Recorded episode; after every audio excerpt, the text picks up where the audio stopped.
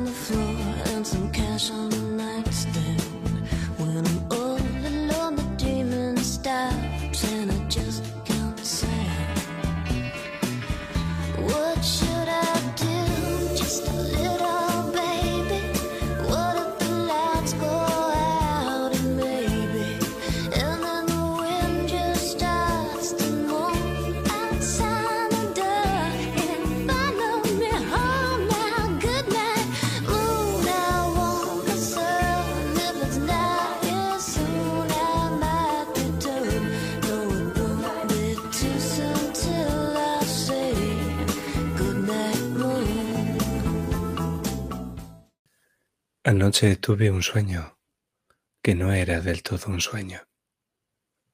El brillante sol se apagaba y los astros vagaban apagándose también por el cielo eterno. Sin rayos, sin rutas, solo la helada tierra. Yo oscilaba ciego, oscureciéndose el aire sin luna. Tras la noche, la mañana llegó y se fue, pero no trajo consigo el día. Y los hombres olvidaron sus pasiones ante el terror. Clara me había dicho que la magnitud de la luz argentea de Nodens acabaría con la oscuridad de los ojos de Helen. Una mentira que incluso ella misma se había creído. Una mentira que creyó hasta el final hasta que no pudo soportar la verdad. Drogas, sugestión, mentiras, sueños. Por entonces pensaba que había muchas razones que podían haber causado esa alteración a Clara. Al servicio de los intereses de lo peor de la mafia, parecía haber algo sobrenatural. Cualquiera que se cruzaba en su camino o que se acercaba lo suficiente al final, perdía la cordura. No crean que yo esperaba por aquel entonces terminar de una forma diferente. La gente como yo, la de mi calaña, solo tiene tres finales a su disposición y ninguno es una plácida muerte en la cama. Pero en ese momento lo que yo más deseaba del mundo era acostarme en mi cama.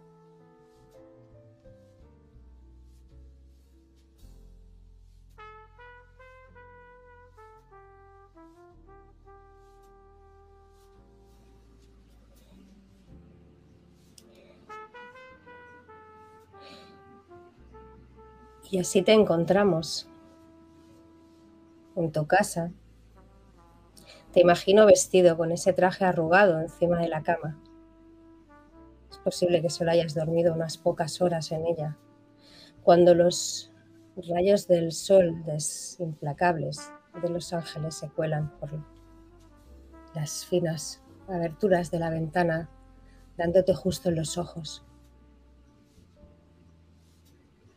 El sol ilumina todo lo que yo tenía para vivir. Todo lo que tenía algún significado para mí, un pasado. Y no era mucho. Algunos libros, algunas fotografías, una radio encima de la mesa, las llaves justo al lado, un teléfono negro, un ajedrez y un billete. Un billete que no estaba a la vista, sino que estaba en mi caja fuerte.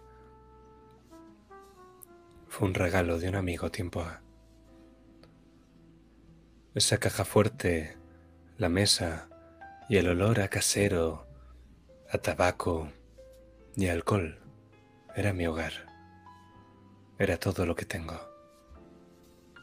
Todo lo que era.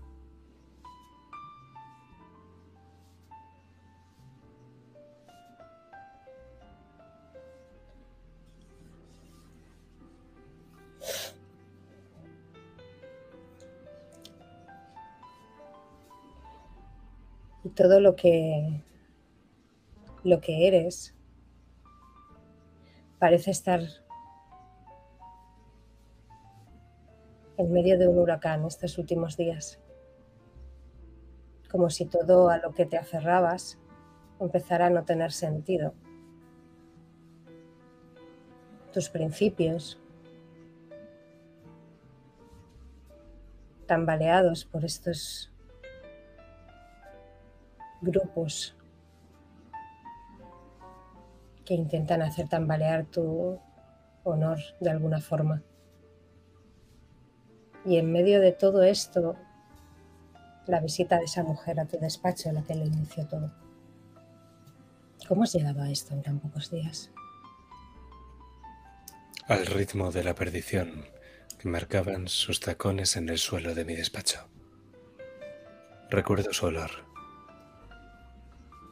Su olor contrasta con el de ahora mi casa y no puedo evitar pensar que a toda la fragancia de olores que hay en mi casa le falta uno, el suyo. El mío ahora es el olor de un mundo donde los seres humanos viven, se esfuerzan y solo consiguen seguir viviendo. El suyo es una vida mucho más allá de la vida. Pero ¿qué más da? Vuelvo a estar solo. Y quizá por eso hayas recurrido a ese amigo que siempre te ha recordado quién eres.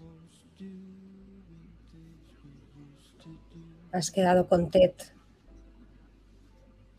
para desayunar en vuestra cafetería habitual.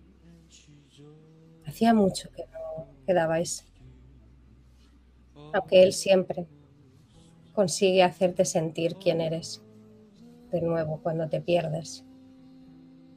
Y quizá ahora lo necesites más que nunca. Para ser un poli, Ted no era uno de los que resolvía los delitos con el flexo en los ojos, la cachiporra blanda, una patada en los riñones, rodillazo en el bajo vientre y un golpe en la rabadilla. Eso no quitaba que no fuera un poli duro, de los que comen carne roja y en lugar de rezar antes de acostarse, escupía en su cachiporra antes de doblar la oreja. Sí, Ted era un poli, pero era uno que me caía bien. ¿Qué diablos? Era uno al que apreciaba de verdad. Antes de ir a la cafetería con él, me dirigí a mi cocina y me puse a hacer café. Lo necesitaba. Cubos de café, ese fluido vital que necesitan las personas cansadas. Amargo, caliente, negro, cruel. Necesitaba que fuera cruel. Quizá yo mismo necesitaba ser cruel.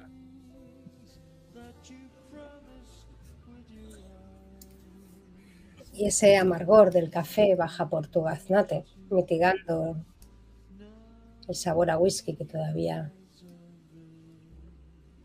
residía en tus papilas gustativas y te despierta lo suficiente como para ordenar tus ideas con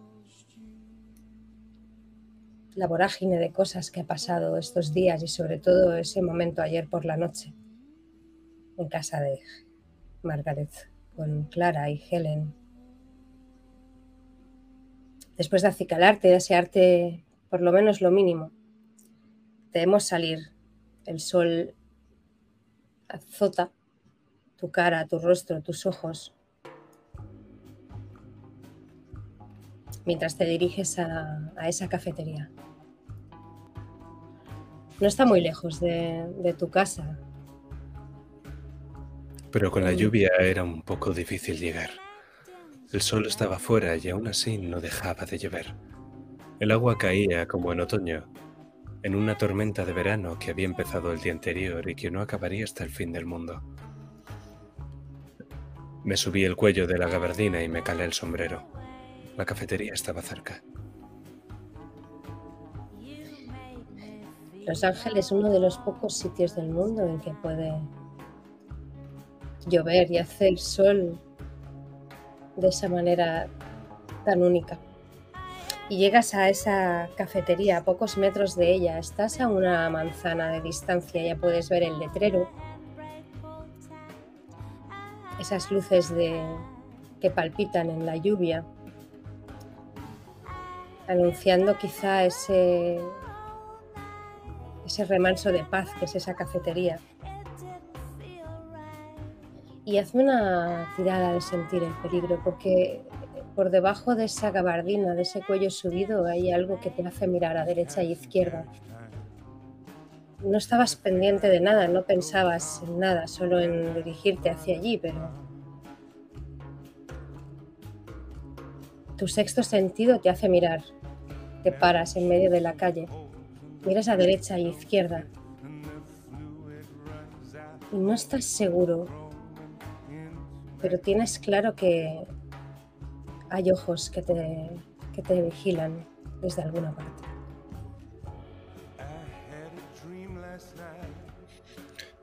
Por supuesto, era de esperar que por entonces me estuvieran vigilando.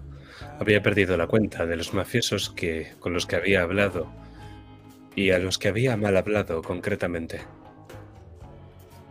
Whitey, los hombres de Siegel, los hombres de Barron, los hombres de McPhee y maldición, si había alguno más no me acordaba, pero desde luego ellos se acordaban de mí. No me extrañaba. Esperaba no estar metiendo a Ted en un lío. Pero no se iba a meter dentro de una cafetería de polis, ¿verdad? Por lo menos esperaba que no lo hicieran. He tirado solo un dado. No sé si puedo gastar, No, guardarme está el bien, otro más. está, está bien. No era un, no era un, era un test corto de los sencillos, no era un... O sea que no podía- No, no hace falta. No hace falta. Ok. Sí, o sea, simplemente ya con el otro, o sea, con un 5 ya tengo claro que, que te has dado cuenta de que algo estaba pasando. Era un, un quick test de estos, que no, no era un desafío, que no me salía la palabra adecuada. Ok. Así que, sin más, eh, después de esta pequeña sensación, y la verdad que tus deducciones pueden ser bastante acertadas, has cabreado, o no quizá cabreado, pero sí que estás metido con demasiada gente y no es extraño que tengan los ojos pendientes de ti, al fin y al cabo.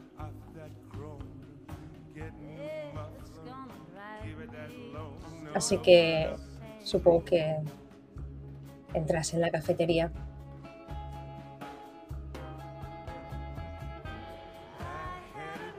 Y esperándote en una de las mesas ves a, Ted con, un, con una bebida en- delante de suyo y otra delante de él, como esperándote. Lo ves de espaldas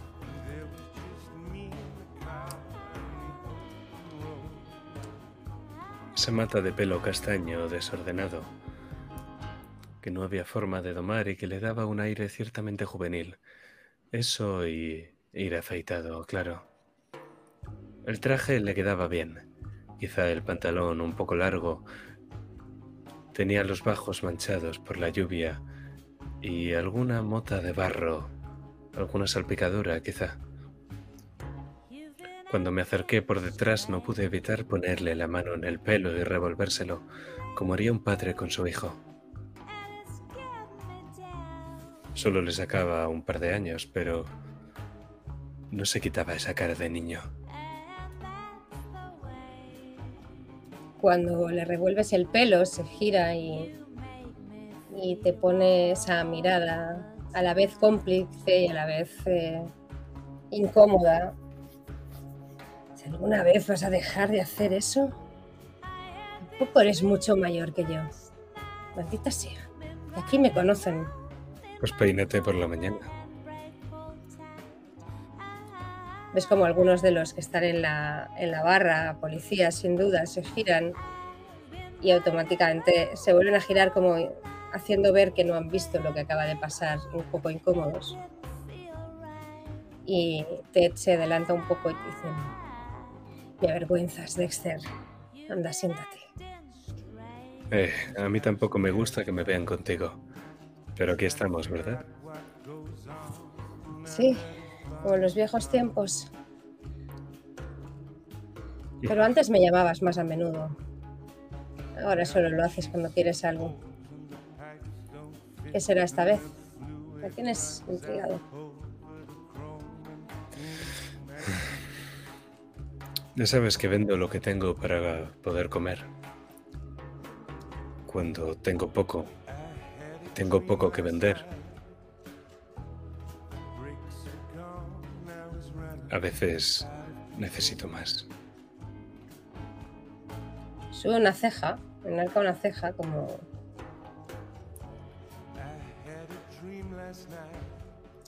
¿Qué estás vendiendo exactamente? Me tengo que preocupar. Pues el valor y la inteligencia que Dios me ha dado y la buena voluntad de aguantar los empujones que me da la vida para proteger a mis clientes. ¿Qué te crees que voy a vender? Pega una carcajada. Ay, en fin. Siempre intentas tomarme el pelo. Bueno, y cuéntame ¿qué- en qué estás trabajando. Aunque quizá te sorprenda que vaya un paso o dos por delante de ti esta vez. Y pone una cara un poco como de Venga ya. Cuando trabajábamos en la oficina del, del fiscal del distrito, siempre íbamos con la mano en el freno. ¿Y ahora que yo me he ido, vais un par de pasos por delante? Amigo, que me veas detrás no significa que vayas tú delante, significa que te he dado la vuelta. Bueno, puedes pensar eso. Pero tu nombre está resonando últimamente por ciertos sitios. Me estoy haciendo famoso. Estoy buscando tener publicidad donde nunca antes lo he llegado. Por ahora los mentideros, quizá mañana en el periódico, pasado en la radio. La quinta será el presidente de este país. Pensaba que, que me ibas a decir que ibas a ser actor o alguna cosa así. Mm. Estoy invirtiendo en actores, desde luego. No me va muy bien, pero... Tú podrías pegar. ¿Qué te parece ser el chico de los periódicos? El chico de los periódicos, qué poca vergüenza tienes. Por ahí no te digo que no, pero hablando de periódicos, me han dicho que has estado husmeando cerca de un almacén de periódicos últimamente. Revistas, concretamente. ¿Te interesa alguna? No, la verdad, las revistas de gimnasia no, no me apasionan especialmente. Verás, Ted, ¿En qué andas metido? Te estás relacionando con gente complicada en esta ciudad. Nunca habías hecho algo así.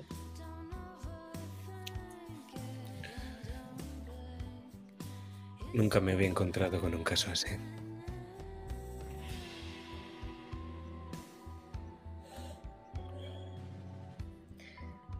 Bueno, pues háblame de ello hasta por lo menos No quiero darte Hasta donde detalles puedas. innecesarios, Ted. Diré lo que necesitamos saber, lo que necesito saber. Y será mejor que no te metas, no te metas mucho más de donde yo te diga que te metas, ¿vale? ahora es cuando me vas a decir que estás intentando protegerme. A ti no, a Mary y sus problemas de corazón. Eres un bastardo. Anda, desembucha. Ed Palés. Palé, ¿qué sabes de él? Supongo que será descendiente de algún tipo de inmigrantes franceses, pero ahora es colega del gremio. ¿O lo ha sido hasta hace poco? Lo que sé de él es que fue policía, como tú. No sé si llegaste a coincidir en comisaría, pero estuvo una temporada y que tenía fama de tener la mano muy suelta con los interrogatorios. Conseguía las confesiones en tiempo récord, o eso se decía, hasta que empezaron a llover las denuncias y ya sabes cómo van estas cosas. Sobornos. No estaba muy limpio. Uno de tantos, al fin y al cabo, pero empezó a resonar demasiado. Se le fue la mano con algún que otro sospechoso y acabaron pegándole una patada en el culo.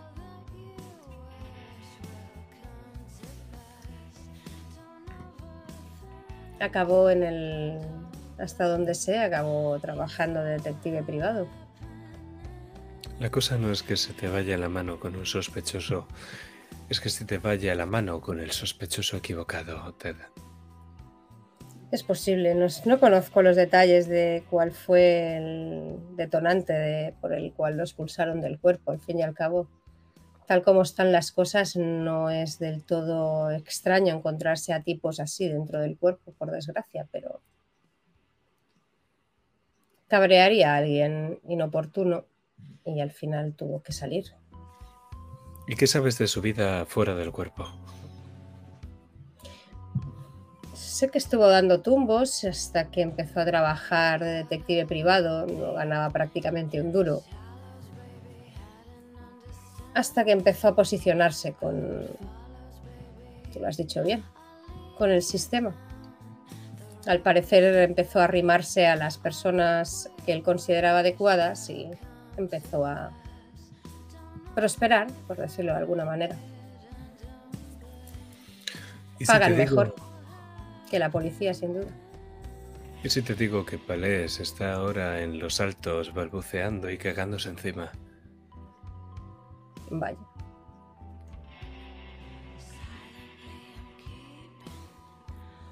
¿Le pegaron alguna paliza y lo dejaron tonto? o- Gargan, los que somos como tú y como yo sabemos que solo se sale de tres formas de aquí. En San Quintín, en los altos o en la morgue. Es una opción. No, son tres. No, me refiero a que es una opción decidir que no quieres ninguna de esas tres. Yo no quiero ninguna de esas tres. No es cuestión del querer, es cuestión del deber. A mí me pagan por arriesgarme. Y bueno, solo tengo una vida, así que la cobro como puedo. A mí no me pagan lo suficiente para arriesgarme tanto.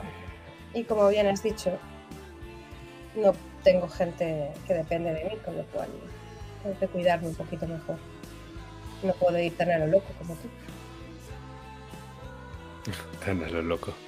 No te pagan lo suficiente que sepas que me he pasado el mes entero agitando dos monedas a ver si criaban. ¿Y qué lo has conseguido? ¿Qué te crees? ¿Que te lo voy a decir? ¿Y por qué te interesas por Palais? Palais estaba detrás de algo y yo ahora estoy detrás de ese algo. Creo que lo que le interesaba a Palais es lo mismo que me interesa a mí. Y si él acabó en los altos, he pensado que puede que esté demasiado solo en su celda. ¿Quieres ir a hacerle compañía? No es cuestión de querer. Es cuestión de deber. Por ahora me basta con ir a su despacho, si es que sabes dónde se encuentra. Me han hablado de Bunker Hills, pero me vendría mejor una dirección. Si trabajaba para el sistema lo tendréis fichado, seguro. Lo que me extraña que no sepas dónde vivía. Al fin y al cabo sois casi vecinos. ¿No tienes tu despacho en Bunker Hill? Hasta donde sé. Bunker Hill está lleno de bohemios y caballeros. Lo último que supe de él, no sé si todavía vivirá allí, pero ¿sabes? La, la casa que se quemó en la colina, en la colina norte. Eh, pues justo debajo hay un par de viejas mansiones, de esas que que se fueron a menos y que acabaron convirtiendo en apartamentos fraccionándolas. Ya sabes cómo funciona todo en Bunker Hill. En una de ellas, que es en la que vivía Palais, le estuvimos haciendo una vigilancia durante un tiempo cuando empezó a trabajar para el sistema hasta que recibimos ciertas presiones y lo tuvimos que dejar. No sé si seguiría viviendo ahí hace tiempo, pero es donde lo teníamos localizado. Supongo que me bastará para empezar. Siempre puedo preguntar por si dejo una dirección. Sí, de las dos, eh, las dos casas de debajo de la que, que se quemó, creo que era una que tenía una que estaba pintada de diferentes colores, era bastante esperpéntica, es reconocible. Había dos casas y una, los inquilinos cada uno había pintado su parte exterior de un color diferente. No te será muy difícil de encontrar, por lo menos si sigue allí, eh, al igual la casera si se marchó te podrá dar una, una dirección. Bueno, si sigue lloviendo y con el sol de fuera, puede que confunda un arco iris por otro. Claro, claro. Y también me han dicho que mm, has estado hablando con la otra parte de- del poder de esta ciudad, los nuevos y los Supongo que sabes que están que, esta- que la ciudad está ahora en un momento un poco complicado. El sistema, por un lado, recién llegados que intentan hacerse un hueco, coches que explotan. La ciudad está un poco complicada últimamente y me da la sensación de que te estás metiendo en medio de todo esto. Ted, ¿Me preocupas? Si te pido un favor, ¿podrías mover unos hilos? Puedo intentarlo. ¿De qué se trata? Dímelo. y- Mover a tus chicos, hablar con tu jefe. Lo que sea, hacer trabajo de policía, un trabajo honrado. ¿eh?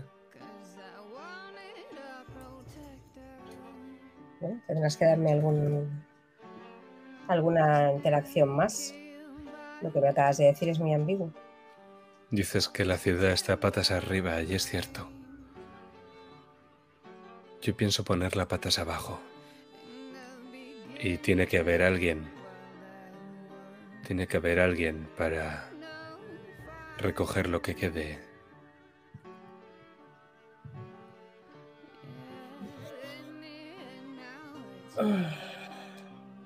Cuando la mesa se quede puesta, Ted, tiene que haber alguien que se siente a cenar.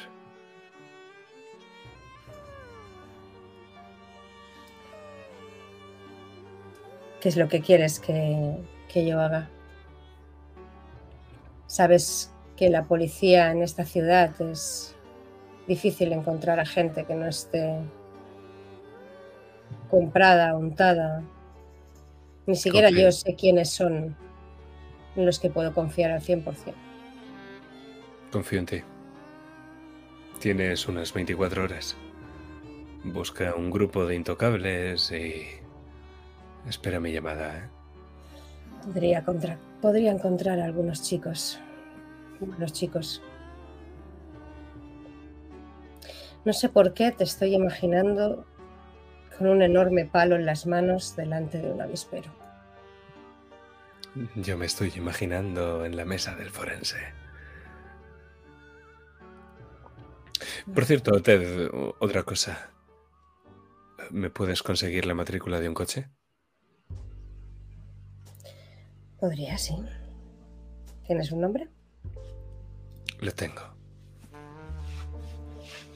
En este mundo de mierda, la gente como yo acaba muerta en San Quintín o en los Altos. Y si es que se gana, la victoria dura muy poco tiempo. Más que una victoria, es una tregua. Ese hombre, Ed Palés, tenía una trayectoria muy parecida a la mía. Yo tenía una ventaja que él no. Yo sabía dónde acababa la suya. Podía seguir la línea de puntos y hacerle compañía en la celda, como había dicho a Ted. Pero eso no significaba que quisiera hacerlo. Le prometí, me prometí a mí mismo, que sacaría a esa chica del estado donde está, que vería a su hermana sonreír y que sería un héroe. Y los héroes no acaban en la mesa del forense hasta que no han hecho su heroicidad. Eso es lo que diferencia al héroe de al idiota. El héroe triunfa. El idiota no.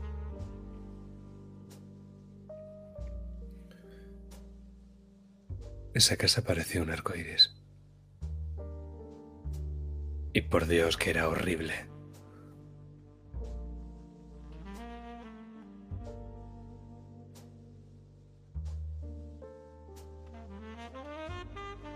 Y ciertamente era horrible. Era como si un loco hubiera intentado pintar un arco iris delante de, de esa fachada.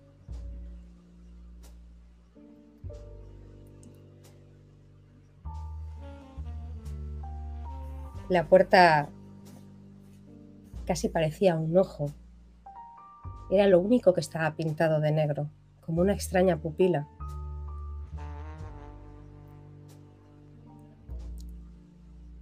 Entrara en la cabeza.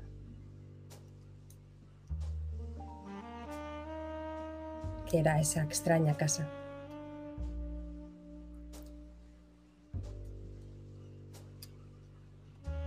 Eh, cuando entras hay un- unos buzones, unas pequeñas, unos pequeños eh, buzones en mano izquierda y unas altas escaleras empinadas que suben hacia arriba. No te cuesta encontrar el nombre de Ed Palais en uno de ellos. Y ves que en el buzón está rebosante de papeles que salen hacia afuera. Como si la persona que viviera allí llevara muchos días sin abrirlo, sin pasar por casa.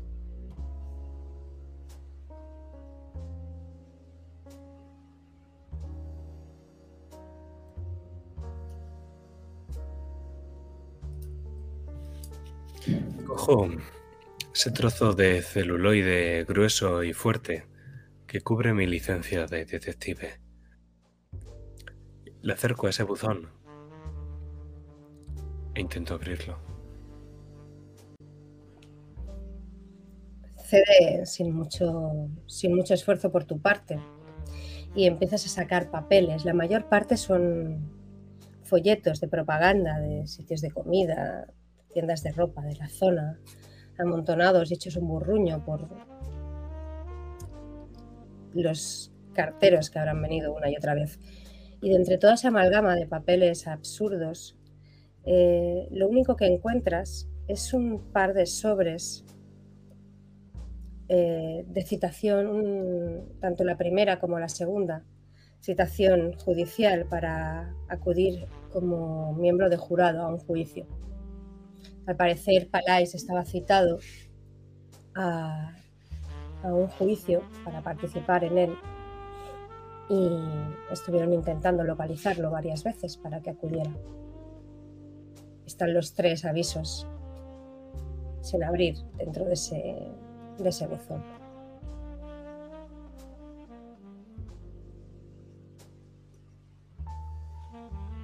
Los cogí y me los guardé en el interior de mi gabardina. Y no me juzguen por aquello que hice. Normalmente usaba medios honrados para hacer mi trabajo. Pero por favor, ese hombre no me iba a dar su consentimiento. Y no iba a ir hasta los altos solo para abrir un buzón. La puerta, en cambio, sería distinta.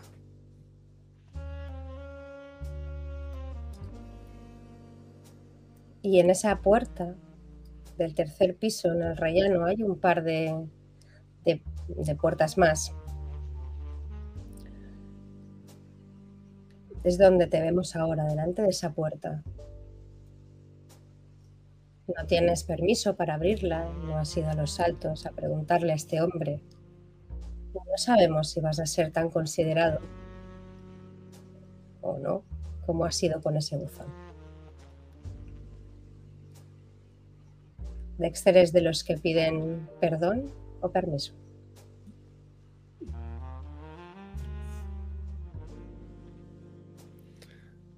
Llamé a la puerta más por cortesía que otra cosa.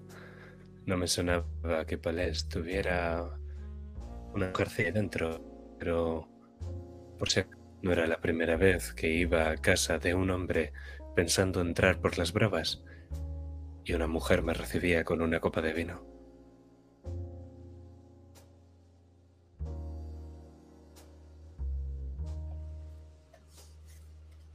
Nadie contesta cuando llamas por cortesía. Y entiendo que intentarás usar tus habilidades para entrar o vas a hacer otra cosa. Sí. La lluvia era espesa, la lluvia de esa tormenta de verano interminable. El cielo, ahora de cemento, dejaba caer una lluvia barrada, rota en ocasiones por algunos truenos. Aproveché uno de esos truenos para hacer la fuerza necesaria con el trozo del celuloide y mi hombro y desencajar la puerta de sus bisagras. ¡Clac! El peso de tu cuerpo no puede no puede frenarlo esa puerta. Y casi medio con un empellón entras dentro. Notas que al abrirla la puerta tiene cierta resistencia, como si arrastrara algo a su paso cuando la abres. Y cuando entras dentro y cierras la puerta tras de sí, la habitación está en penumbra. Puedes escuchar la lluvia, golpetear los cristales y estás en un pequeño apartamento. No es gran cosa. Una estancia que une comedor, salón y cocina. Una habitación con un pequeño camastro y un aseo. Lo justo y necesario, no mucho más de lo que necesita cualquier hombre para sobrevivir. Y reconoces cosas familiares. Una botella de whisky en una mesa llena de polvo, papeles en un escritorio y muchos cigarrillos apagados en un cenicero.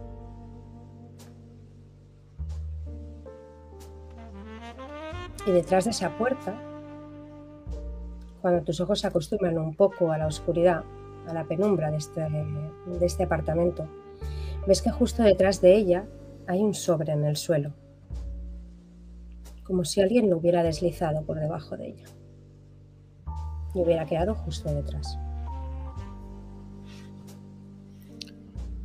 El buzón estaba lleno. Si el buzón no hubiera estado lleno, la carta se habría dejado ahí. Así que esta última tenía que ser reciente. Cogí el sobre con cuidado. Y miré al remitente. No había remitente, no hay remitente. Es un sobre de estos de color marrón, oscuro, gruesos, que por detrás tienen la típica cinta que se ata en una especie de, de enganche metálico. Esos sobres discretos de color manila. Y está bastante abultado. Sea lo que sea lo que hay en el interior, sean papeles o lo que sea, abultan bastante tu profesión, este tipo de, de manera de entregar información, sabes que suele darse cuando hay alguien que no quiere que sepan o que quieren entregar información de forma discreta, por decirlo de alguna manera. Lo cogí. Lo cogí y me lo eché dentro de mi gabardina. Pensaba devolvérselo en algún momento, pero ahí mismo en el suelo era tan útil como lanzar una moneda a un cadáver. Así que con el sobre en el bolsillo me dispuse a registrar esa habitación. Todo investigador guarda algún diario, algún registro de la gente a la que conoce y de los pasos que va dando. No todo el mundo es tan organizado como yo, pero tenía que haber algo. Un teléfono, una dirección, un nombre. Y revisas la habitación por completo. Y en el escritorio es en el único lugar que encuentras algo de interés. Encuentras una cámara. Una cámara relativamente buena, con incluso objetivos para hacer fotografías a cierta distancia. Varios carretes sin usar. Y garabatos en, hojas, direcciones con interrogantes alrededor. Estaba sin duda siguiéndole a alguien la pista. Y hay un nombre que se repite en esos papeles. O unas iniciales más bien. El nombre solo lo ves en una, en una ocasión. Mickey Cohen. Hay garabatos escritos. Sale también otro nombre. William Dudley Pelley. Redondeando con una flecha hacia abajo que pone Legión de Plata de Pelley y una flecha que indica como relacionándolo con Cohen que pone paliza y después otra flecha que pone confirmada paliza.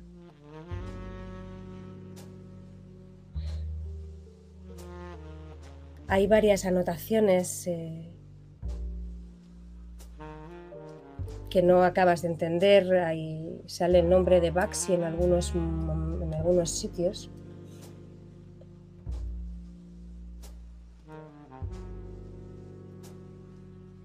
Y mm, también hay como un par de preguntas al aire escritas. ¿Quién es el tipo con cara de rata?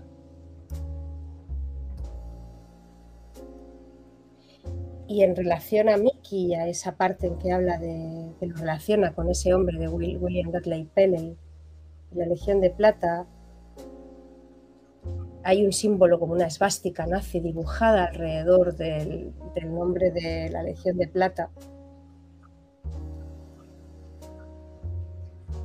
Y como una nota abajo que pone, el cabrón de Cohen odia a los nazis.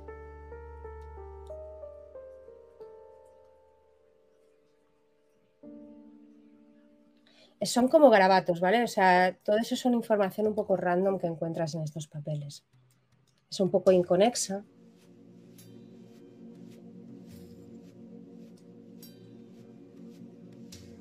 Pero tienes claro que seguramente sean las notas de alguien que, según también lo que te dijo McPhee, estaba siguiendo a esta persona, a, Cohen, y fue como lo que fue sacando de- derivado de, del trabajo que hizo, o eso parece. Dejé el último papel encima de la mesa. Paliza confirmada, el cabrón odia a los nazis. Él también había estado investigando a los nazis. Palais era como, como una versión oscura de yo mismo. Un Dexter Raymond que nada más caer de la comisaría de policía, agobiado por las facturas y por sus arrendadores, se había volcado en el sistema.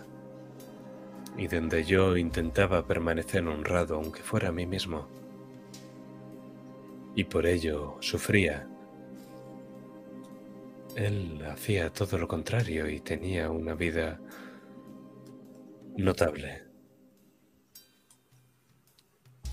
Y él ha acabado en los altos, llevando una vida que es un reflejo oscuro de la mía. Él había acabado en el manicomio. ¿Eso qué significaba? ¿Que yo iba a acabar muerto? Salí un poco contrariado del piso y una vez llegué a mi, cap, a mi Packard, abrí el sobre en el asiento del conductor. Y lo que encuentras en ese sobre es un, una relación de, de fotos en blanco y negro. Al principio vas pasando fotos y son como fotos de un paisaje, seguramente a las afueras de la ciudad por lo desértico y lo árido de la zona. Reconoces las afueras de Los Ángeles, aunque no reconoces el sitio exacto. Conforme vas pasando en algunas de ellas, ves a lo lejos que aparece un taller, una especie de taller de reparaciones, de coches, algún tipo de taller de alguna clase en mitad de la nada. Se va viendo cada vez más de cerca y en una de ellas ves un coche aparcado, un coche negro con los cristales opacos. Y a las pocas fotos, hay como 50 fotos tranquilamente, hay un montón de fotos. Ves que empiezan a aparecer mm, personas en ellas. En una, en la primera que ves que aparece alguien, eh, aparece un tipo trajeado, muy bien vestido, con un traje caro, tipo bajito, achaparrado, con las espaldas muy anchas,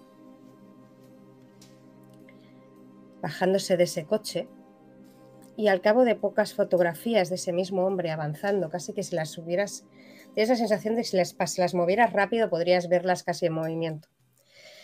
Ves que de, la, de, esa, de esa especie de taller aparece otro hombre que se reúne con este. Este segundo hombre no tiene nada que ver con el primero, va vestido con un mono de estos de trabajo.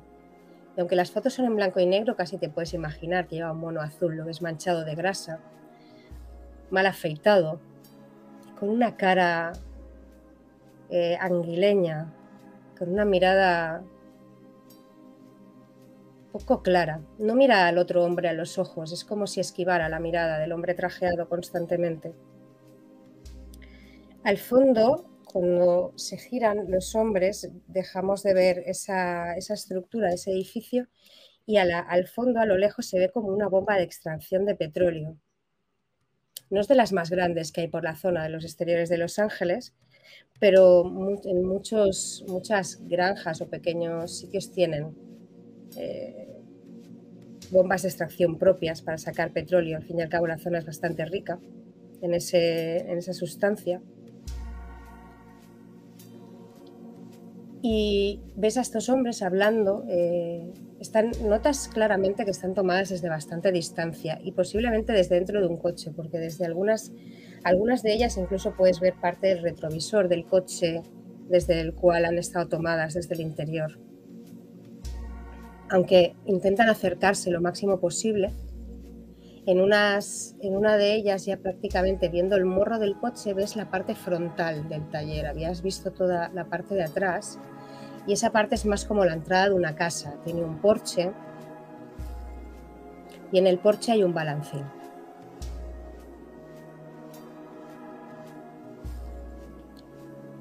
Y esas son las fotografías que encuentras dentro de ese sobre. No hay ninguna nota, no hay absolutamente nada más, solo las fotografías.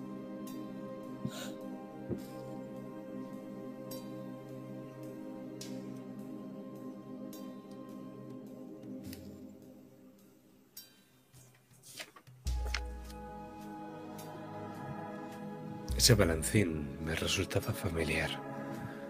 Lo había visto antes, casi en un sueño, pero no lograba recordar dónde.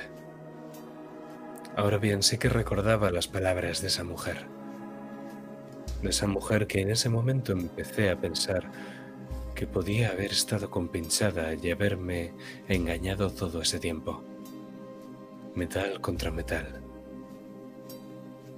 Metal contra metal eran las palabras que se me vinieron a la cabeza cuando pensé en el taller y en la bomba de extracción de petróleo.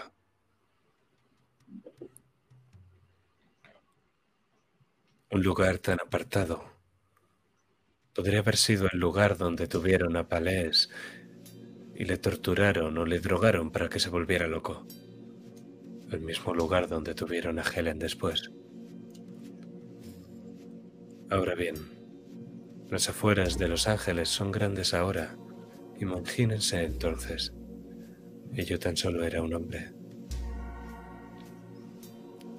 Tenía el lugar. Ahora me faltaba el dónde.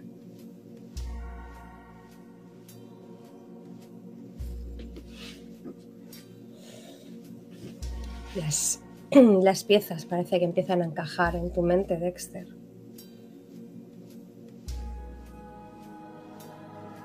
Y es bien cierto que los exteriores de Los Ángeles son una zona vasta y localizar un sitio concreto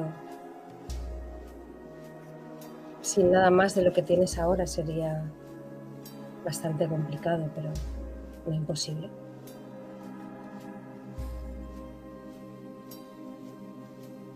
Y mientras tienes estos pensamientos, mientras estás observando estas fotografías,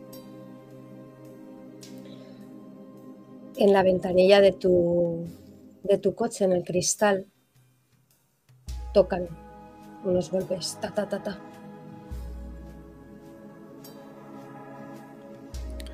La lluvia me impedía ver el rostro del hombre del otro lado.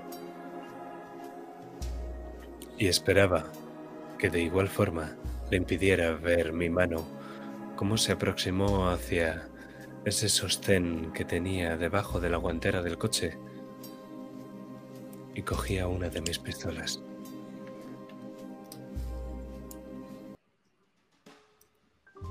Haces ese gesto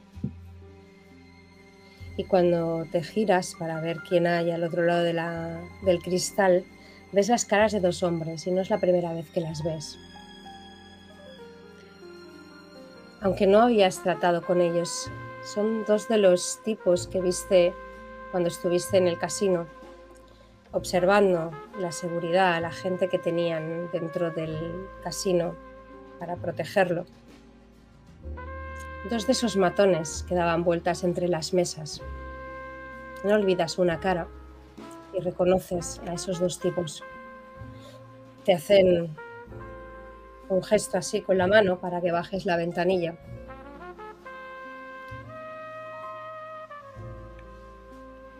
Bajo la ventanilla, mientras apunto a, a través de la puerta con el revólver.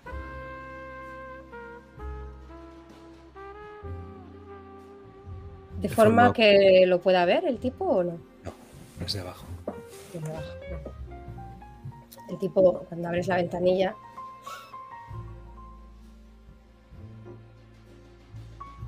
Raymond, el jefe quiere, quiere hablar contigo.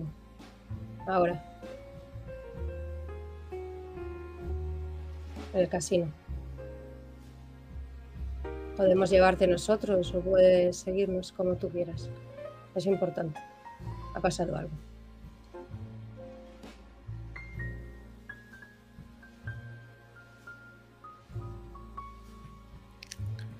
Iré con ustedes en ese caso. Está bien. Y ves que el tipo da dos pasos hacia atrás y se aparta para que salgas del coche.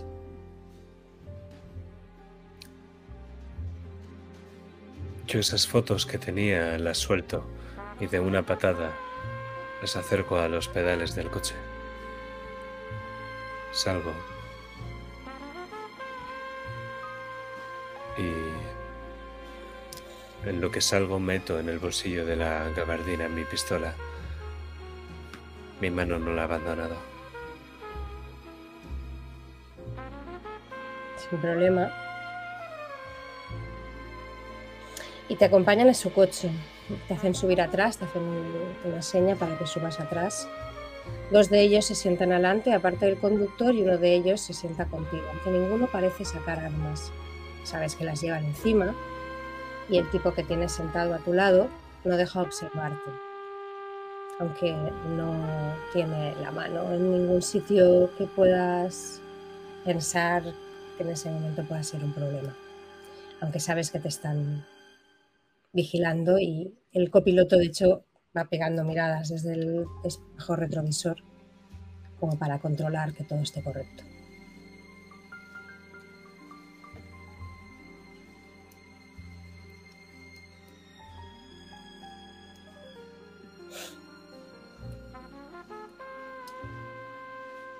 Y en principio, si no me dices lo contrario, recorréis la ciudad hasta llegar al casino, a las afueras. Es curioso porque tiene un aspecto tremendamente distinto cuando lo visitas de noche, cuando lo visitas de día. Es como si todo el glamour y todo toda la magia que desprenden estos lugares por la noche con esas luces encendidas y los trajes de los hombres y las mujeres que entran por sus puertas se desvaneciera a la luz del día. Parecen sitios casi patéticos. El glamour desaparece por completo. Hay varios camiones descargando bebidas y gente trabajando por los alrededores. Y en cuanto llegáis, aparcan el coche y te hacen un gesto con la cabeza para que les sigas al interior. Hay dos delante tuyo y hay uno que va detrás. Esta vez no hay porteros. Y entráis al casino que está totalmente vacío, exceptuando un par de ujieres que están limpiando las luces totalmente encendidas. Y esta vez no te llevan al despacho de Witty. Te llevan directamente a la barra, donde lo encuentras sentado en uno de los taburetes, con una botella de la que se está sirviendo. El traje lo lleva abierto, no tiene el mismo porte de la noche que lo conociste. Es como si no hubiera pegado ojo en toda la noche, las ojeras se le notan. Y los chicos cuando te, te llevan hacia él se quedan unos metros apartados. Y Witty te hace un gesto para que te acerques. Hombre, amigo. Tenía ganas de hablar contigo. Siéntate.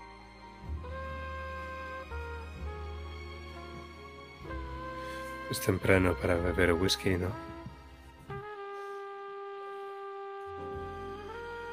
O tarde. Cuando no te has acostado todavía es tarde. Se frota un poco los ojos. Pero tenía que hablar contigo. Sabe, También he oído que en el este se puede beber cuatro veces más con la mitad de resaca. No parece un mal sitio para vivir, ¿verdad? Yo no creo que me vaya a mover de aquí, este sitio. Me gusta. Calor de esta maldita ciudad. Me gusta. ¿Y está seguro de que este sitio le gusta a usted?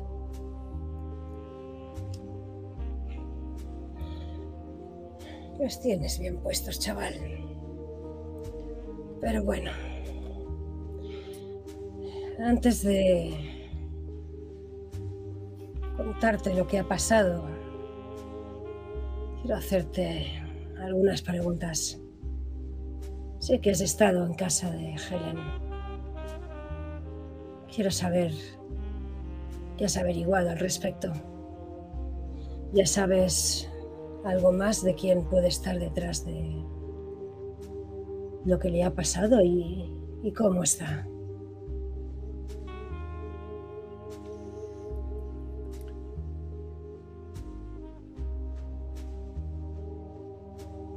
Tengo la sensación, aunque yo si fuera usted lo tomaría como certeza, de que descubrir el culpable del estado de Helen dará con su cura. He hecho avances en ese sentido, en ambos, en el descubrimiento y en su cura. Abre mucho los ojos, como que lo despeja mucho lo que le dices. Si eso es así, chaval, te aseguro que tus problemas en esta ciudad terminarán, si es que tienes alguno. Por lo menos de mi parte tendrás lo que quieras tener. Bien, bien. Te pone la mano así por el hombro, de una forma mucho más amigable que la última vez. Bien, veo que estás trabajando bien. ¿Y qué hay del otro trabajo? McPhee me ha dicho que has aceptado en- investigar a esos advenedizos que están intentando robarnos la ciudad. ¿También has avanzado en ese sentido? Estoy harto de que me exploten los coches en la puerta de mi casino.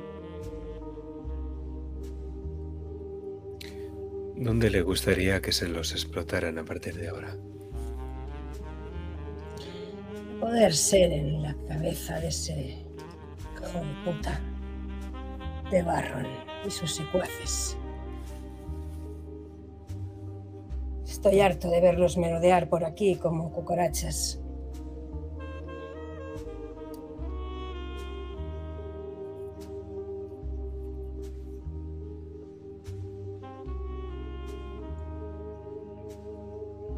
¿Tienes algo contra ellos que podamos utilizar? He estado investigando su negocio. Nada demasiado destacable más allá de la criminalidad de su legalidad.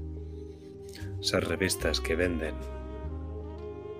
son mucho más que revistas de gimnasia. Eso no le importa a nadie. Solo es una tapadera para moverse en esta ciudad, su oficina, así la llama. Ese bastardo que se cree un actor de cine, con tanta brillantina que tiene en la cabeza. Pero Pero no, también es un lugar de lavado de dinero. Es el negocio legítimo. Y ni siquiera es tan legítimo. Sin eso, Barron está manco. Hmm. Interesante. Y si él está manco, Baxi está jodido. Quizá podríamos atacarles por ahí. Tendré que hablarlo con Guy antes, pero es interesante lo que dices. Bien, bien. ¿Me tienes contento? Y esta vez de verdad. Veo que esta alianza está dando frutos en ambas direcciones. Y espero que me puedas ayudar en este último problema que tengo. Hace un par de, días,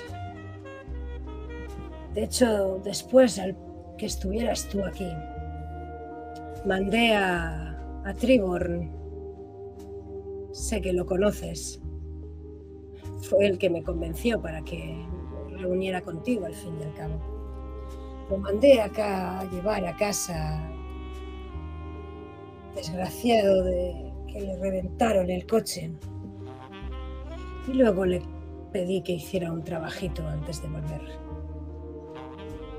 Barley es un hombre leal a mí y a esta ciudad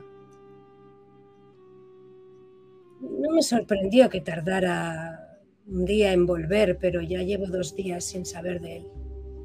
Y eso ya no es normal.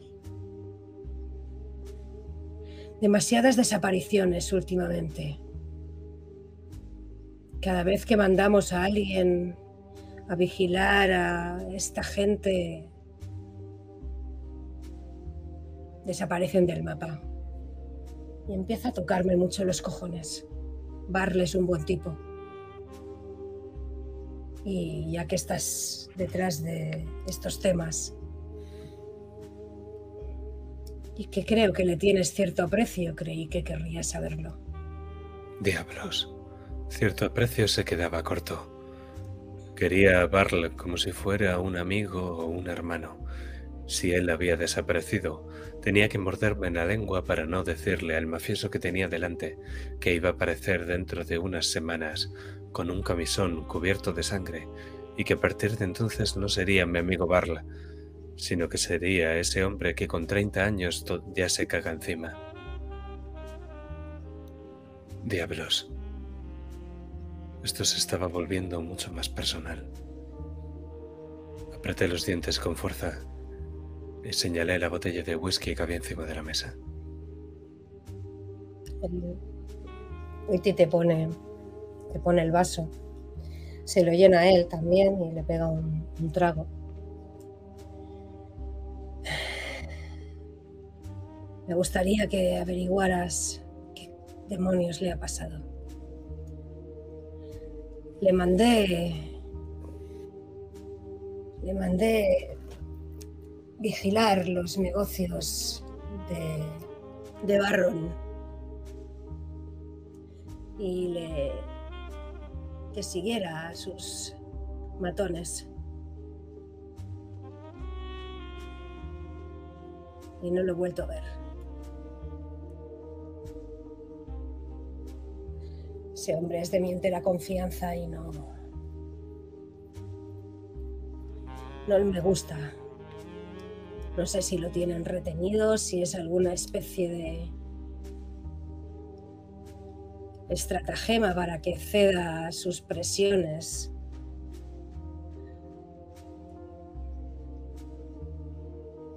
Pero si piensan que voy a dejar de ser fiel a McAfee por esos desgraciados lo tienen claro.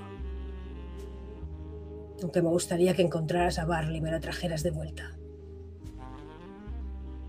Diablos. Ese hombre era el mejor actor que había visto hoy. Mentía.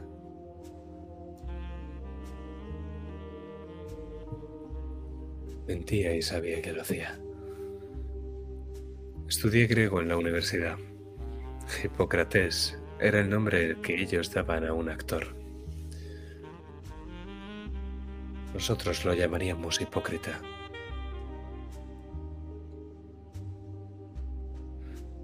Está bien, lo haré.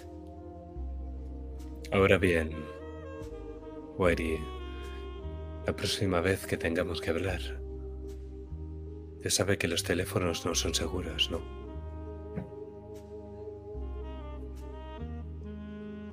En esta ciudad hay algo que lo sea. Pero no te he llamado, te he mandado a mis chicos. Es la forma más segura que conozco. Yo conozco una más segura. Tú, yo, un puro y una botella de whisky. Suena bien. Me encargaste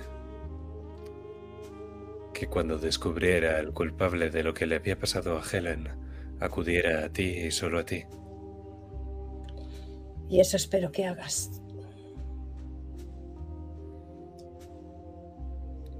Lo mismo digo. En cuanto esto termine, si consigues todo lo que has dicho que vas a conseguir para mí, te aseguro que esa botella y ese puro va a ser el mejor que te hayas tomado en tu vida.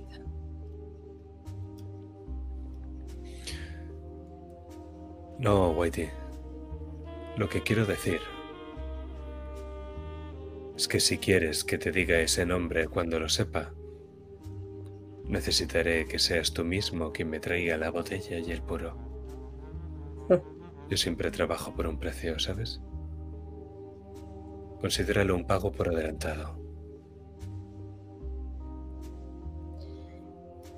Me parece bien, al fin y al cabo, cuando tenga ese nombre, no creo que me fíe de nadie más que no sea de mí mismo para saberlo. De tus Eso labios. lo sabe Dios.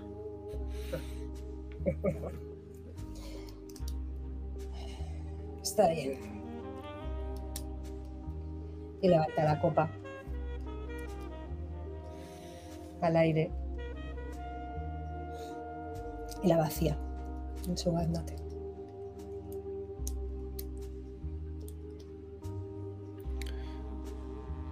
Yo me levanto dejando el whisky encima de la mesa casi sin tocar. Le doy un golpecito a mi sombrero y le digo, no hace falta que me dejéis. Ya me busco yo la forma de llegar a casa. De Y lo día. último, que se ve es mi sombra. Es el sol proyectando mi sombra sobre el casino, haciéndola mucho más grande. Y a un hombre solitario que bebe en la barra. Se abre una puerta en el pasillo. Una puerta de cristal se cierra y un hombre trajeado sale de ella. Va con prisas, no le vemos la cara. Pero sí vemos un maletín que lleva cogido de su mano derecha. Sus pasos son cortos pero rápidos. Y avanza por ese pasillo hasta el final, abriendo la puerta Estamos en el, en el casino. Las mesas de póker están vacías y el hombre, como si fuera un ratón en un laberinto, va sorteando las mesas en dirección a la salida, con prisa. Por su visión lateral vemos a, a un hombre que conocemos, a Whitty, sentado en la barra, apoyado, bebiéndose de un trago una copa de whisky. No le ve salir. Parece cansado y el hombre aprovecha y sale por la puerta. No se detiene con- al pasar por al lado de los hombres que fuman apoyados en la puerta del, del casino. Va directo hacia el parking. Se acerca a uno de los coches y saca un manojo de llaves del bolsillo. Va a meterla en la puerta del conductor y se le resbalan y se caen al suelo. El hombre la recoge. Y esta segunda vez, este segundo intento, sí consigue abrirla. Entra en el coche, cierra la puerta, pone el maletín en el asiento del copiloto y suspirando se saca el sombrero y con un pañuelo se pasa por la frente secándose el sudor. Suspira y agarra el volante, sintiéndose a salvo. Y entonces escucha el amartillar del alma y siente el cañón frío que se apoya en su espalda. En ese breve trozo de piel que junta su espalda y su nuca. Si sale de aquí, entra en un ataúd. ¿Le ha quedado claro? El hombre asiente mientras emite un pequeño sollozo.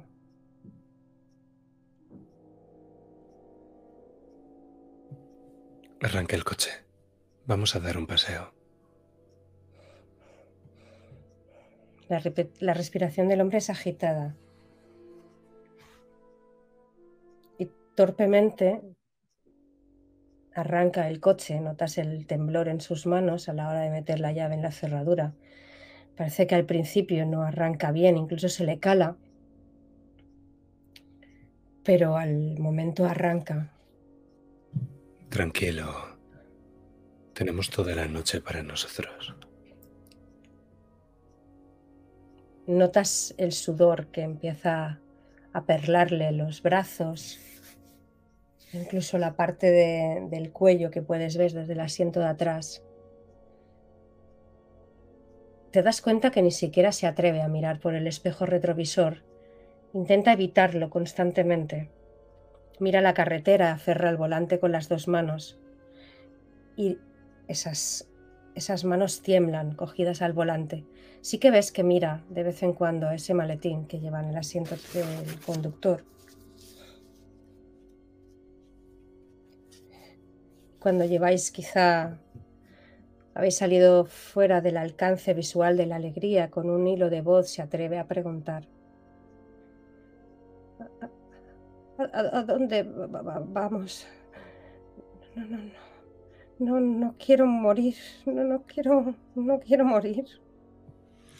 Usted siga conduciendo y no pare hasta que yo le diga. A la siguiente gire a la derecha. Lo haces, no. No titubea al seguir tus órdenes. ¿Cuándo cree que dejará de llover, señor Block? Eh, ¿Qué? No. Eh, eh, No, no, no lo sé. Usted solo sabe de contabilidad, ¿no? Sí, es mi, mi trabajo. Es, es- es alguno de los hombres de Siegel. ¿Y cómo de bueno es usted haciendo su trabajo? ¿Es usted irreemplazable? Hago lo que me dice el señor Witt que haga. Llevo la contabilidad, la llevo los números. Yo hago lo que me mandan. Soy un buen contable. ¿Y haces todo lo que te mandan? ¿O hay algo que no? ¿Qué, qué- quiere decir? No, no entiendo, no lo entiendo. Estáis parados en un semáforo y se gira un poco hacia atrás. Está cogiendo un poco de, de confianza, quizá, o de curiosidad por saber quién es la persona que le está amenazando. Todavía no tiene muy claro con quién se está jugando la vida.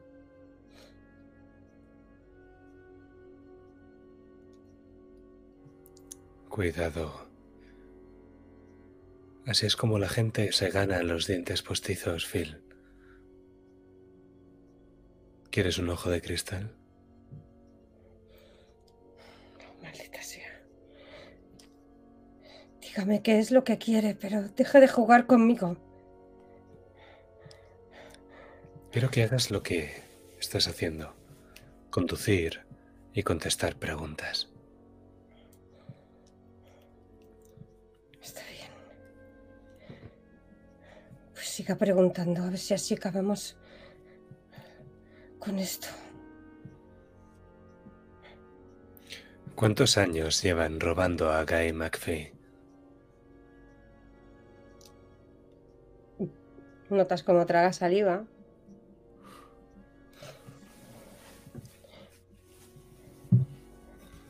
Jefe lleva... No lleva mucho tiempo. Quizá un par de años. Pero eso... Eso no lo sabía casi nadie, solo yo y él y... Y ahora, desde luego, lo sabe alguien más. Pero quién lo sabe o no lo sabe, ahora mismo en este coche no es relevante. Lo único que lo ves es que tú y yo lo sabemos. ¿Y ¿Qué quieres hacer con esa información? ¿Vas a matarme por ella? Yo no. Pero habría gente que sí que querría matarte por ella. Guy McPhee, por ejemplo, querría matarte porque. No, no. McPhee no querría matarme por ello. Quizá me diera las gracias. Witty sí lo haría. Exacto. Al fin y al cabo era él el que le robaba a McPhee. Eso no lo toleraría. Es el jefe del sistema, no lo toleraría. Sí. Ese es el punto.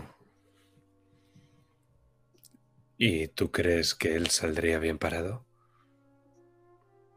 ¿Witty? No. Si él cae, tú caes, amigo. Si McPhee mata a Whitty, sería como matarte a ti también. Antes de que McPhee llegara a Witty, Witty sabría. Solo yo tenía los libros. Solo yo tengo acceso a eso. Tú Estaría muerto antes de... y Helen Dickens. Y pega un frenazo el coche. No lo puede evitar. Yo tampoco puedo evitar ir hacia adelante y golpearme en la cabeza con el asiento. Fuerte. Aprieto los dientes y cierro los ojos. Helen... eh, ¿Cómo sabe? ¿Cómo sabe? Nadie tenía que saber eso. Dios, estoy muerto, estoy muerto, estoy muerto. Ya te lo he dicho. Ya te lo he dicho. Yo no te quiero muerto. Si lo quisiera, no estaríamos teniendo esta conversación y este paseo. Vuelve a arrancar el coche y ahora gira a la izquierda. Y como vuelvas a frenar, te juro que... Lo siento, lo siento. No, no me esperaba que.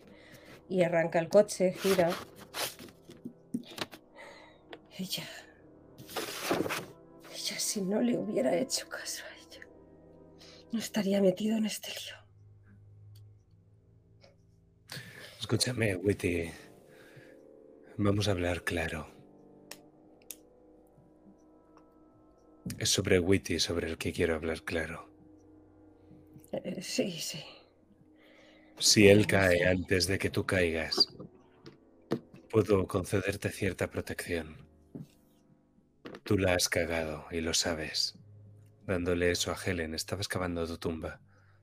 Pero eso Guy no tiene por qué saberlo.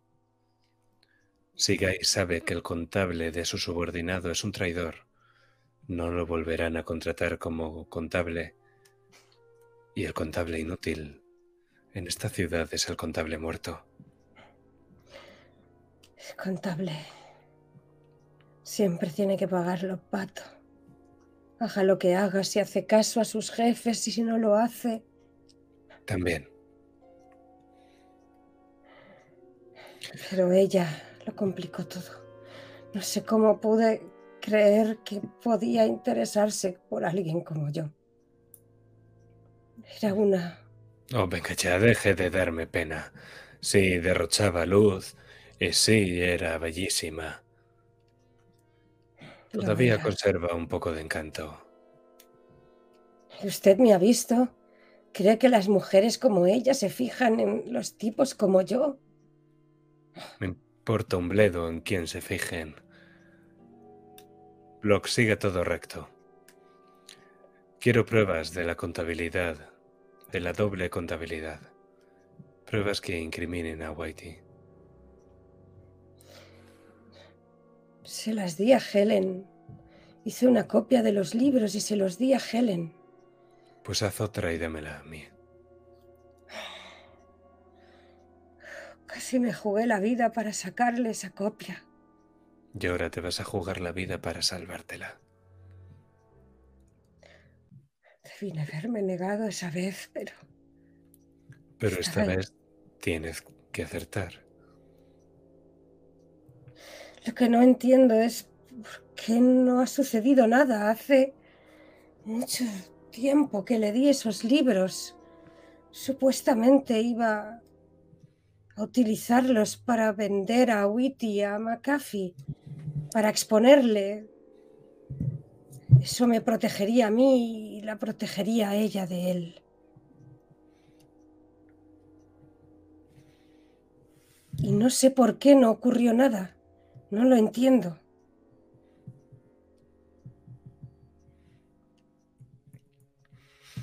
No puedo parar de darle vueltas desde...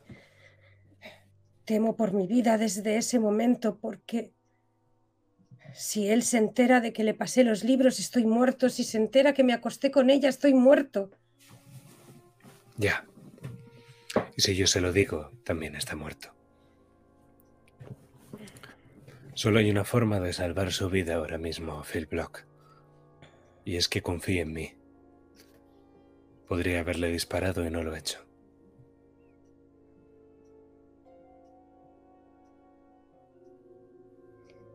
Gire a la izquierda.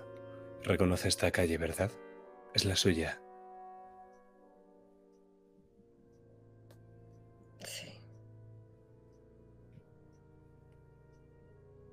Ha sido un paseo largo, pero está usted en su casa.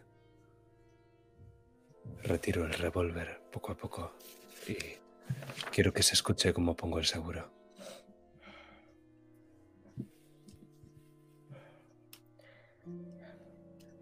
Puedo intentar conseguir esos libros, pero desde que están tan encima, desde la bomba, Witty es mucho más celoso, ¿no? No me deja solas en trabajar en la contabilidad, está siempre conmigo. No sé cómo voy a conseguir lo que me está pidiendo. Quiero una prueba. Me da igual que sean los libros enteros o que sea una hoja o, una confesión firmada, me da igual. Pero la forma de exculparle a usted, exculpándolo a él. Lo intentaré. Al fin y al cabo, supongo que es mi última opción. Si consigo demostrar que Whitty robaba a McAfee, este tomará cartas en el asunto. No sé dónde demonios habrá puesto esa mujer esos libros. Él tomará cartas en el asunto, pero usted debe darme las pruebas a mí. Hay, hay algo que, que no me quito de la cabeza. Hubo una vez. Me parece algo demasiado extraño como para que pueda ser cierto, pero una vez vi a Helen acercarse a Barron en el casino. Los vi hablar y no me lo quito de la cabeza. No creo que fuera suficientemente lista como para... Pero ¿por qué demonios habló con Barron en el casino? Fue antes de que me sedujera, de que me pidiera los libros. Block, No lo sé. no deje de conjeturar y de quemarse la cabeza. Consígalo. Y saldrá de esta. Créame, en el hoyo no se conocen a más mujeres como Helen Dickens. No se conoce a ninguna en lo absoluto, de hecho. Ojalá no la hubiera conocido. Y ves que sus palabras no reflejan su gestualidad en el espejo. Ojalá nunca las hubiéramos conocido.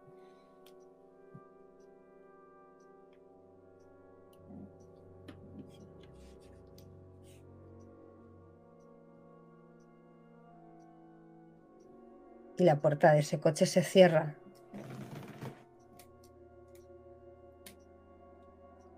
Y este hombre se mete en su casa sin mirar atrás.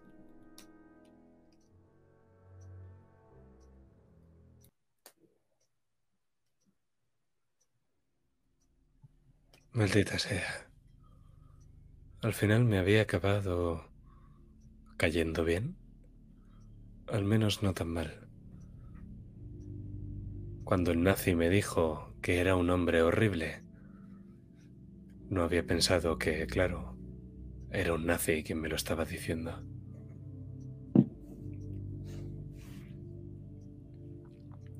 Salí del coche y tuve que resistir el impulso a dejarle una de mis tarjetas de visita.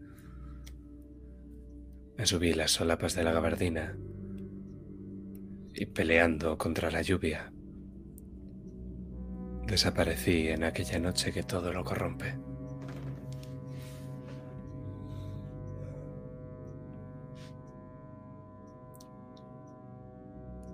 Y en medio de esa lluvia,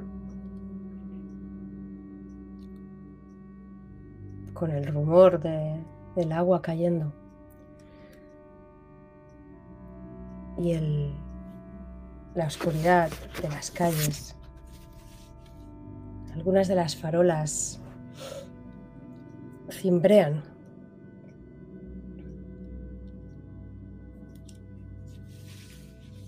Pasas por diferentes calles, cruzas el tráfico en dirección a, a los suburbios de la ciudad.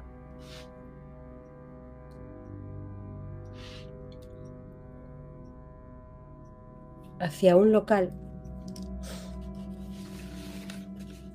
no tiene muy buena fama y en el que esperas encontrar a alguien, del que has oído hablar mucho, pero al que todavía no has puesto cara. ¿O sí? Y lo ves a pocos metros de ti, a unos 100 metros, la noche azul. Un letrero azul eléctrico con una gran luna.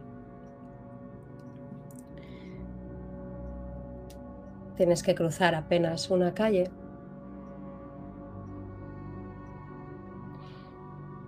Y justo cuando estás esperando para que el tráfico pare para poder pasar, a tu izquierda hay un callejón.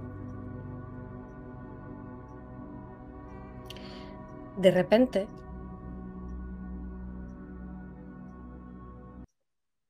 algo impacta contra ti, a tu lado. Alguien cae sobre ti.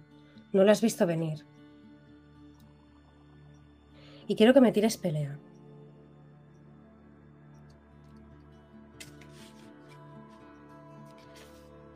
Porque un cuerpo menudo se lanza desde la oscuridad de ese callejón. Era imposible que pudieras verlo.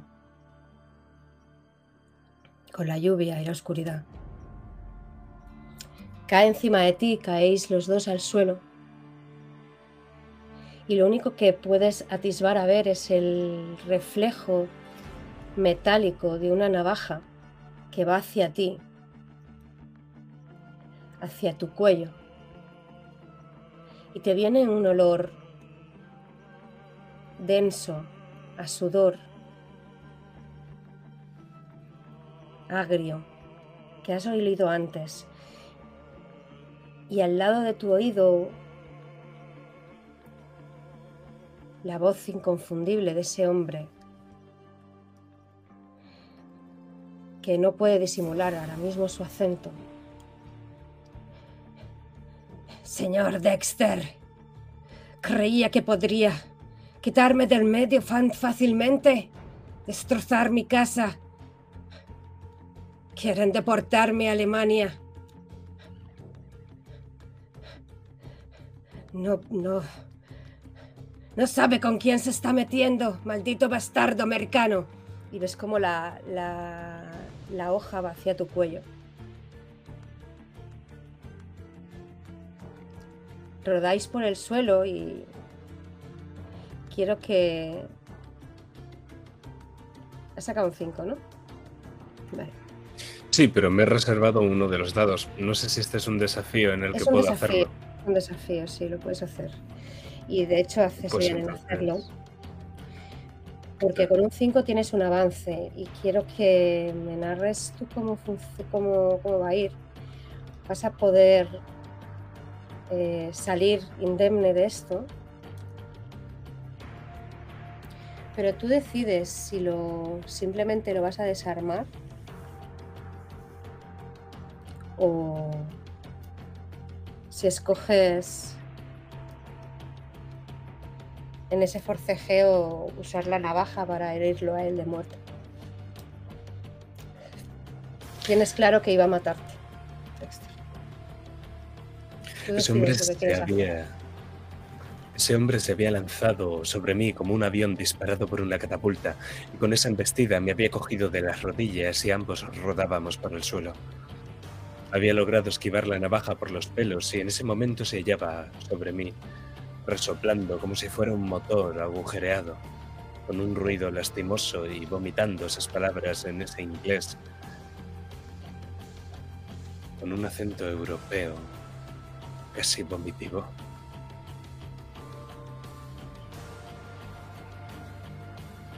La navaja se había quedado enganchada entre mis ropas sabía que si me retorcía lo suficiente, quizá pudiera hacerme con ella, pero... Pero no. Ese hombre ni siquiera valía el acero de la navaja. Así que lo que hice fue quitarme el sombrero, ponérselo delante de la cara y pegarle un puñetazo para saltarle los dientes. ¡Ah! ¡Hijo- ¡Hijo de puta! ¡Ah! Y es que escupe, cae hacia atrás. ¡Le mataré! Antes de que me lleven de este país, le mataré. Me ha quitado todo lo que tenía. Dexter Raymond. Será lo último que haga.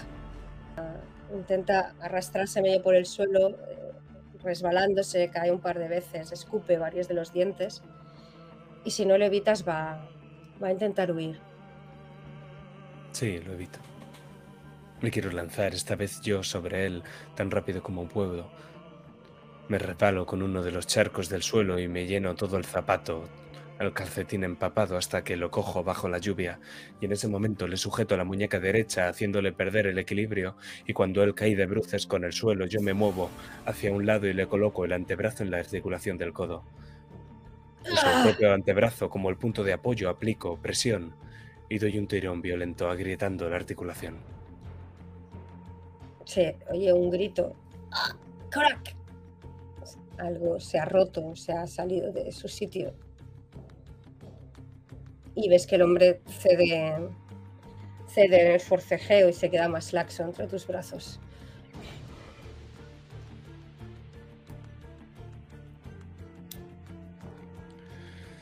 ¿Has oído alguna vez lo que es un chaleco de Chicago? Que escupe varios dientes más. Te mira con un odio visceral en los ojos. Pero también ves miedo ahora mismo.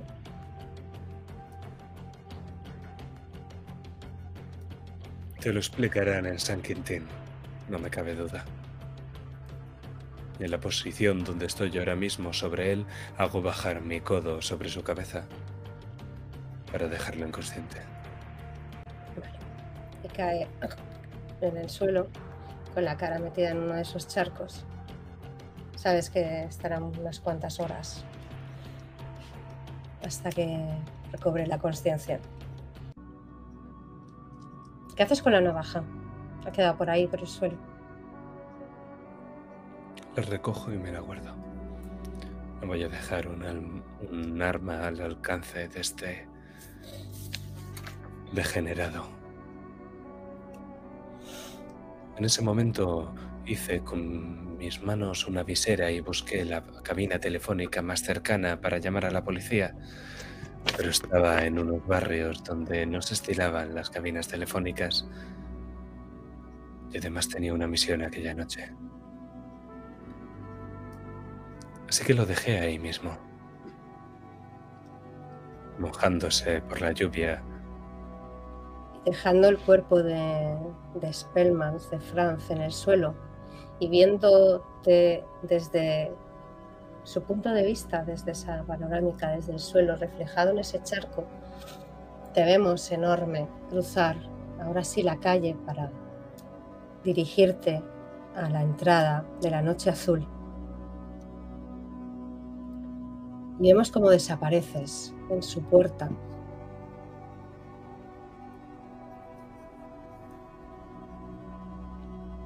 Había sentido el odio en los ojos de ese hombre, sus ganas de matarme.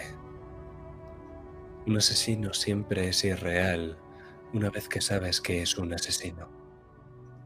Hay personas que matan por odio, otras por miedo, por avaricia. Hay asesinos astutos que lo planean todo como si fuera un mapa y confiaban en que no los descubriesen. Hay otros asesinos enfurecidos, como el propio Franz, que no piensan en lo absoluto. Y luego están aquellos asesinos que acaban enamorándose de la muerte. Para ellos el asesinato es una especie de suicidio vicario. En cierta forma, para asesinar hay que estar loco. Mikey Cohen era un asesino. No lo sabía entonces, pero no tardaría en descubrirlo.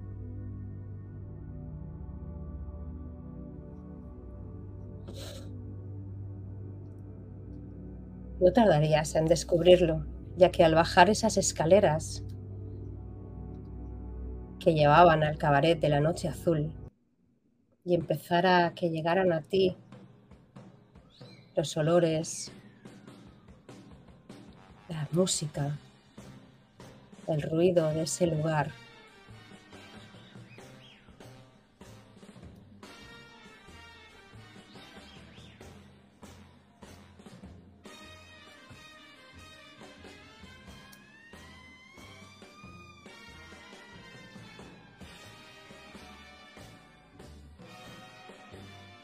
Podría ser un cuchitril, pero realmente estaba animado. En el escenario, las chicas paseándose, quitándose la ropa, contoneándose delante de esos hombres que fueras de sí les lanzaban monedas y billetes. Aunque no podías dejar de ver las armas que se posaban en sus espaldas un par de camareros distraídos en la barra, el local lleno de humo. Olía sudor, a humo y alcohol. Casi te sentías como en casa. Y delante tuyo, cuando cruzaste esas cortinas que separaban las escaleras del interior del local,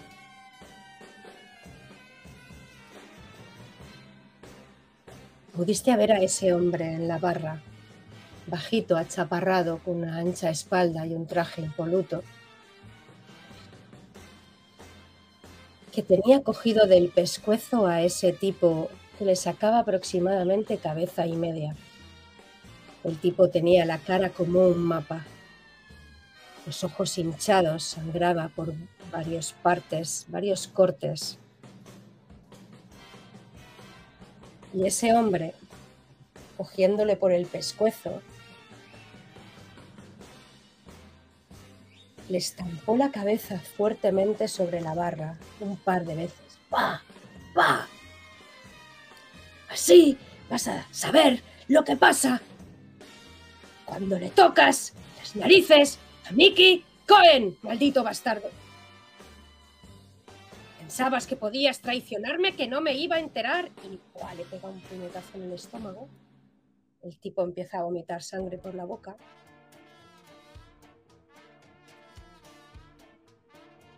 Le pilla otra vez por el pescuezo y le pega un golpe seco y el hombre cae al suelo.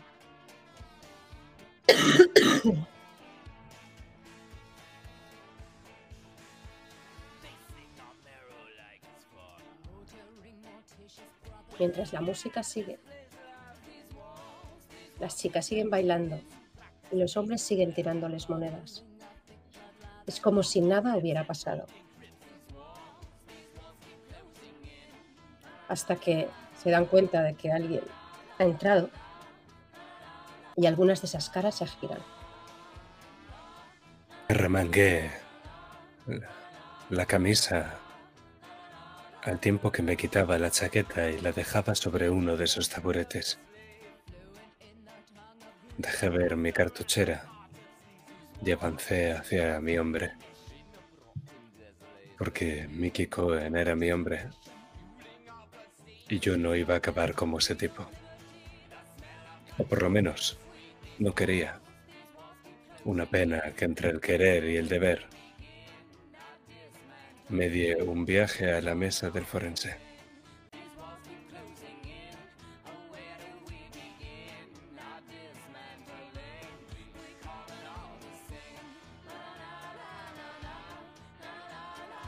con los pies arrastrados de ese hombre que había caído al suelo, a la que dos de los matones que estaban en las mesas, a un gesto de, de Mickey, lo cogen de la sobaquera lo último que vemos es esos pies desaparecer del plano, esperando que no veamos los pies de Dexter desaparecer del plano de la misma forma en ningún caso.